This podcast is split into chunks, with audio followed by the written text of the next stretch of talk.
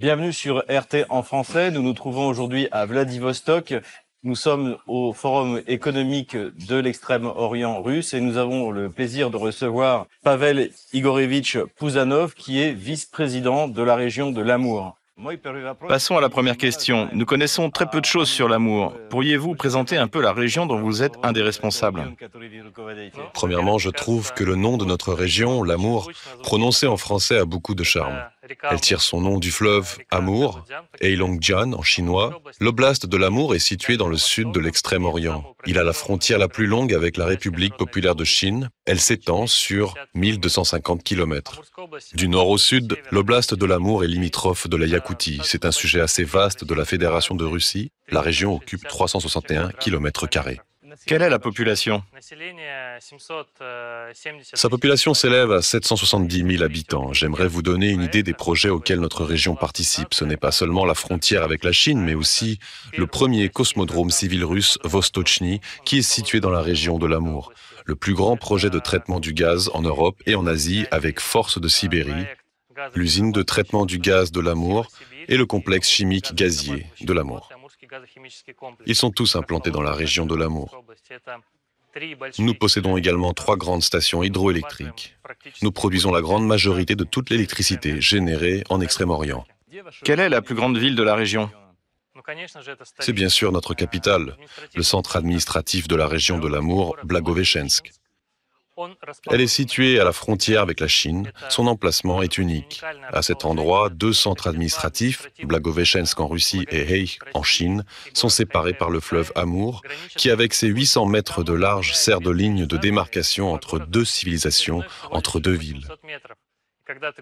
En se promenant sur les quais, on peut faire coucou aux voisins du côté chinois, observer comment les deux villes se développent et tissent des liens d'amitié dans un emplacement géographique aussi insolite.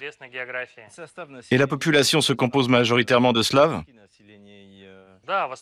Oui, en majorité, c'est une population slave. Mais il y a aussi des peuples minoritaires autochtones. Plus au nord de la région, les Evenks, par exemple. Vous avez beaucoup de migrants chinois? L'immigration chinoise, c'est en réalité du tourisme d'affaires, du tourisme événementiel. Il existe beaucoup de formats de coopération avec la partie chinoise. L'ouverture des frontières a contribué au développement intensif de ces formats. Nous constatons une augmentation du flux touristique dans notre direction. Et nos visiteurs ainsi que les habitants de la région de l'Amour peuvent se rendre en Chine. C'est du tourisme alors. En Occident, par exemple, beaucoup croient que les Chinois sont prêts à prendre d'assaut les frontières pour se rendre en Russie. Non, pas du tout. C'est un mythe répandu. Mais le flux des touristes chinois est stable. Avant la pandémie, Blagoveshchensk était classé quatrième après Moscou, Saint-Pétersbourg et Vladivostok s'agissant du nombre de touristes chinois. Le tourisme d'affaires concerne le commerce, les projets communs. En vous promenant le long des quais, vous pouvez effectivement croiser un touriste chinois, mais ce n'est pas... C'est un touriste. C'est un touriste, oui. Il me semble que dans votre région, comme partout en Russie, il existe une urgence démographique. Que faut-il faire? Parce qu'il faut inciter les gens à rester et même inviter de nouvelles générations à s'installer dans la région de l'amour. Le meilleur instrument à cet effet, c'est le développement économique. Avec le développement économique, nous créons de nouveaux emplois. À l'heure actuelle, si l'on consulte les chiffres, la région de l'Amour a besoin de plus de 40 000 cadres. Ces offres d'emploi sont ouvertes aux citoyens russes de toutes les régions. Évidemment, les candidats spécialisés dans le domaine de la haute technologie sont prioritaires. Le plan directeur des villes d'Extrême-Orient devrait être adopté en marge du forum. D'ailleurs, à propos de Blagoveshchensk, elle est dans le top en termes de croissance démographique. De 2013 à 2023, sa population a augmenté de 20 000 personnes. C'est logique, parce que l'agglomération attire de nouveaux habitants et la ville grandit, elle évolue. Naturellement, il est primordial d'essayer de maintenir l'équilibre entre le nombre de nouveaux emplois et le développement de l'infrastructure sociale. Quel est votre plan d'action? Vous avez l'intention de construire des villes à l'image des capitales modernes, écologiques et technologiques? Le plan directeur de Blagoveshchensk est basé sur deux directions phares. D'abord, c'est un centre administratif. C'est là que sont concentrés les sièges de groupes, des bureaux. À l'avenir, Cela sera le cœur de l'amitié russo-chinoise. Nous constatons une augmentation considérable du flux de trafic. Nous pouvons faire valoir une hausse de 2,5% des échanges commerciaux entre nos deux régions. Nous cherchons à créer les conditions qui rendraient la région attractive pour de nouveaux habitants et qui les feraient s'installer à long terme, avec pour objectif de conserver une tendance de croissance démographique stable dans les grandes villes. Quand vous avez évoqué les hautes technologies, vous avez sûrement parlé de Roscosmos. Et à part cela, quels sont les projets à venir? Qu'est-ce qu'il y a de nouveau?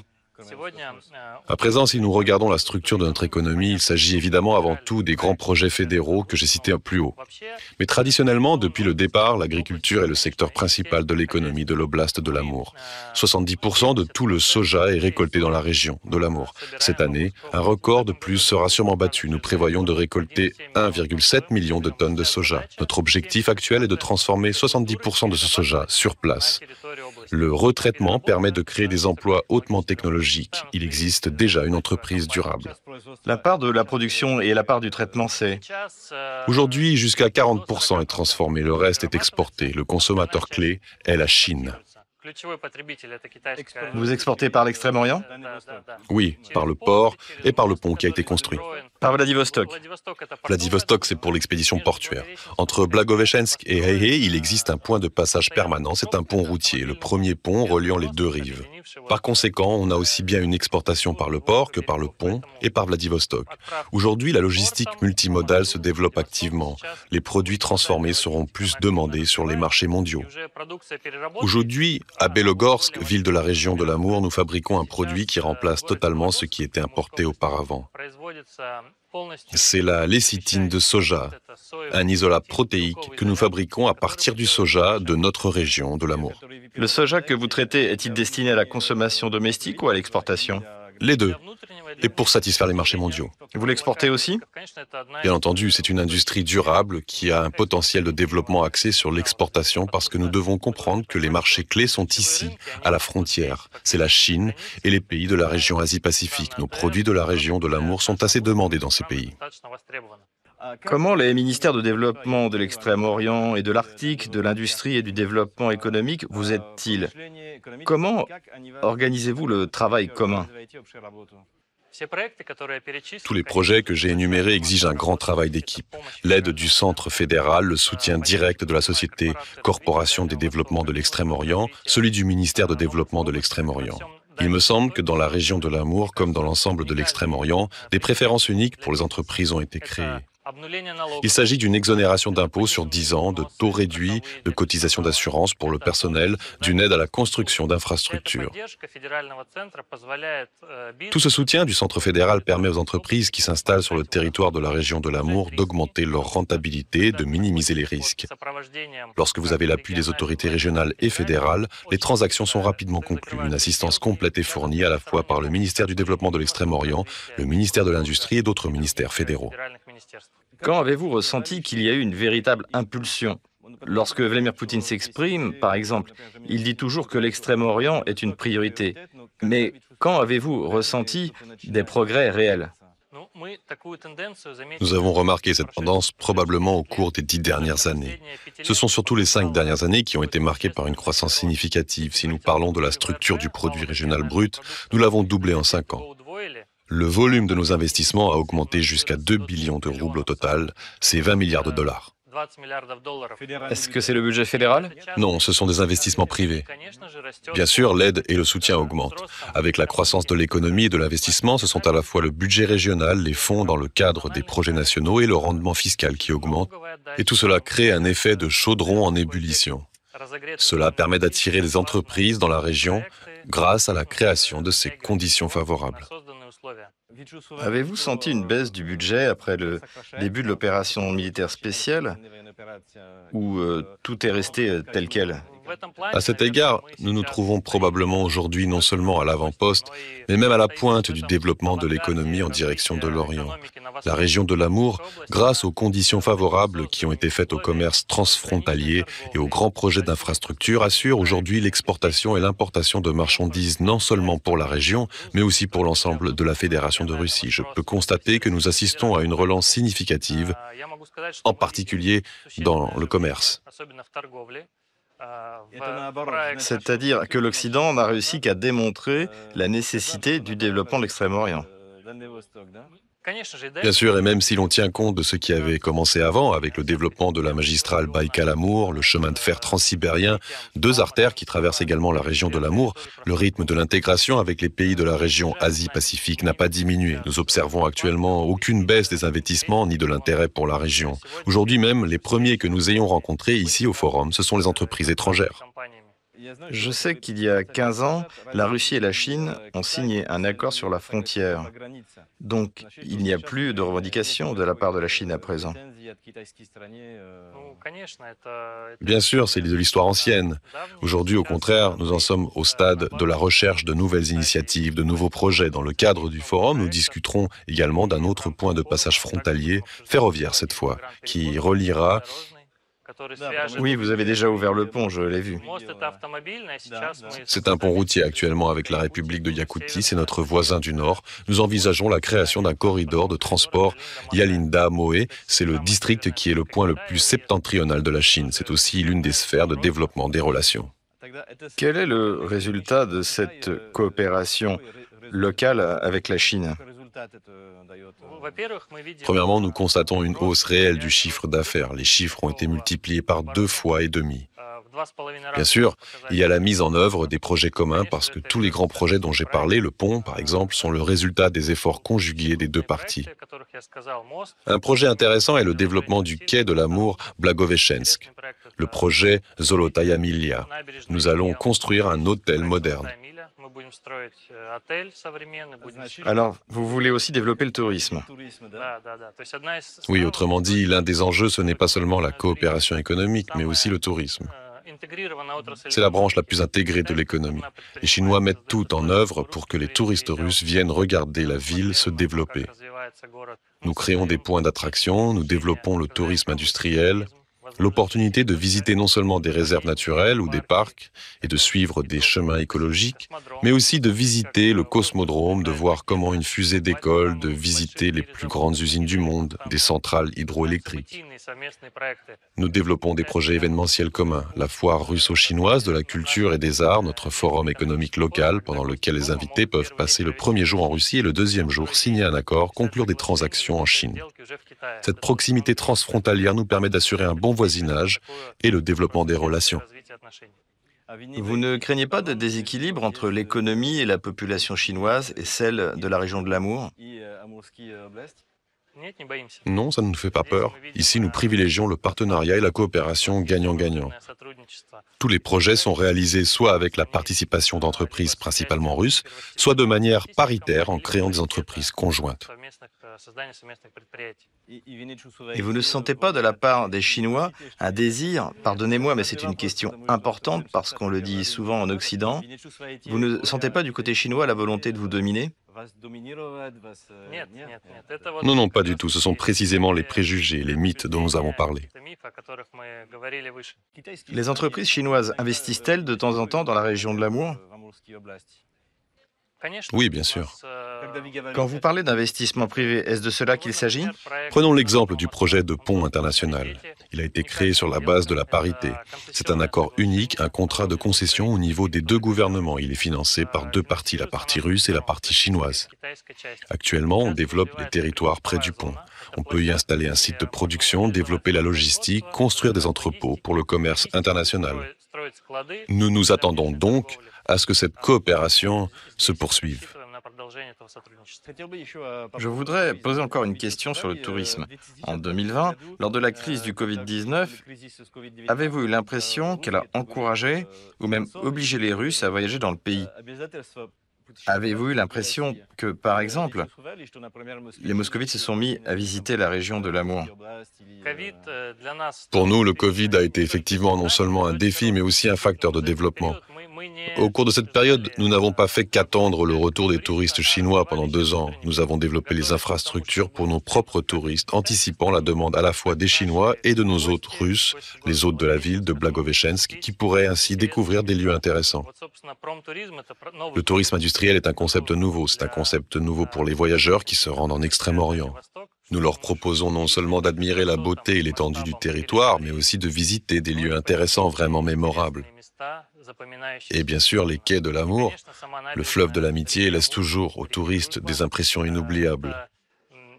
Parce qu'une fois de plus, une telle proximité quand vous êtes dans une même région géographique, mais que vous pouvez observer une autre civilisation à portée de main, c'est impressionnant. Et la ville de Blagoveshensk elle-même, bien sûr, se développe. Et le rôle du tourisme ne cessera de croître. Je comprends que vos relations avec la Chine soient spécifiques et importantes parce que vous avez une frontière commune. Mais y a-t-il d'autres pays avec lesquels la région de l'amour coopère? Bien sûr, nous avons lancé une ligne aérienne directe avec l'Ouzbékistan. Il nous semble intéressant de coopérer avec ce pays. Aujourd'hui, nous aurons des négociations avec l'Association des entreprises indiennes. Les relations commerciales se poursuivent. Nous avons des projets uniques de production de compléments alimentaires que nous exportons dans 40 pays du monde.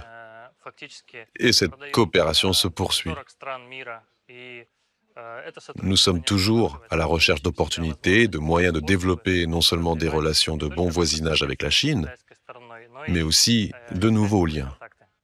Nous savons que le gouvernement, en particulier M. Michoustine, a déjà exprimé sa volonté de numériser l'économie. Où en est la situation dans ce domaine? Y a-t-il des résultats concrets dans la région de l'amour? Bien sûr, Mikhail Michoustine a présenté des initiatives stratégiques pour le développement de l'Extrême-Orient. À sa demande, nous mettrons en place dans la région de l'amour un cluster créatif qui sera un pôle d'attraction pour la jeunesse. Il s'agit de jeunes informaticiens russes, de concepteurs, d'un centre de croissance pour le design industriel, notamment dans le cadre d'une coopération transfrontalière. La numérisation se développe donc très activement dans la région. Nous avons une stratégie définie d'ici 2035. Il s'agit de la numérisation de la médecine, des transports et de l'introduction des technologies d'intelligence artificielle. En collaboration avec de grandes entreprises, nous travaillons actuellement à plusieurs solutions visant à améliorer la qualité de vie et à faciliter le recours aux services publics sur notre territoire. C'est l'un des axes de croissance. Vous avez déjà mentionné des projets énergétiques, dont le gazoduc Force de Sibérie. Il en existe déjà un. Il paraît que les travaux sur le deuxième vont s'accélérer. Est-ce que cela apporte des avantages économiques à la région de l'amour ou est-ce qu'il s'agit tout simplement de construire des gazoducs et c'est tout? Est-ce que vous essayez de développer l'économie dans le cadre de ce projet? Force de Sibérie, c'est avant tout la mise en place du système d'approvisionnement en gaz dans la région de l'Amour. Avant la mise en œuvre de ce projet, la région de l'Amour ne disposait pas de réseau de gazoduc, il n'y avait pas de gaz. Aujourd'hui, nous avons déjà mis en service l'approvisionnement en gaz dans la ville de Tsiolkovsky. Nous avons construit des installations de chauffage au gaz à Svobodny. C'est dans cette ville que sont construites les plus grandes installations de traitement du gaz au monde. Le montant des investissements s'élève à 1,7 trillion de roubles. La prochaine étape est le lancement du raccordement au gaz de Blagoveshensk. Dans le cadre du forum, nous allons inaugurer la première usine de GNL, c'est-à-dire qu'elle nous permettra de liquéfier le gaz et de le livrer à des régions éloignées. Où sera-t-elle située? Elle sera située près du centre de traitement de gaz également, à Svobodny. Cela nous permettra de passer au gaz de manière autonome l'année prochaine, afin de nous débarrasser du chauffage au mazout dans la ville de Belogorsk. Le gaz est aussi une très bonne source d'énergie pour le secteur agricole, séchoir à grains, entrepôts. C'est une bonne ressource énergétique, bon marché, un autre avantage pour les entreprises qui s'installent dans la région de l'amour. L'objectif de la mise en place de Force de Sibérie n'est donc pas seulement d'exporter du gaz en Chine ou à l'étranger, il s'agit également d'un projet national. Bien entendu, Force de Sibérie, le gaz naturel liquéfié provenant des gisements de Kavikta et de Chayanda, est livré à l'usine de traitement du gaz de l'amour. Il y est fractionné et des composants précieux en sont extraits. L'usine de traitement du gaz de l'amour produira 60 millions de mètres cubes d'hélium. L'hélium est l'un des gaz les plus chers utilisés dans les machines laser, la médecine, la fabrication de machines-outils et l'industrie en général. Il s'agit donc d'un grand complexe, d'un complexe de différentes installations de production qui est situé maintenant dans la région de l'amour. Nous parlons de coopération. Vous coopérez bien sûr avec les pays asiatiques, mais y a-t-il des projets conjoints ou y avait-il des projets conjoints avec l'Europe ou le monde occidental? Avant le Covid-19, nous avions des discussions actives sur les énergies renouvelables, notamment les éoliennes, mais aujourd'hui, nous sommes dans une phase de substitution des technologies, tant du côté russe que du côté chinois. En principe, nous pourrons revenir à ces sujets avec nos partenaires asiatiques. Voilà ma dernière question. Lors de ce forum, peut-on s'attendre à la signature de projets, à une annonce qui nous étonnerait Qu'est-ce que nous pouvons en attendre, surtout pour la région de l'amour? Y aura-t-il des surprises? Patientons. On verra quels sont les résultats du forum. Je vous remercie. Merci beaucoup de nous avoir suivis. Je vous donne rendez-vous dans un prochain programme la semaine prochaine sur RT en français.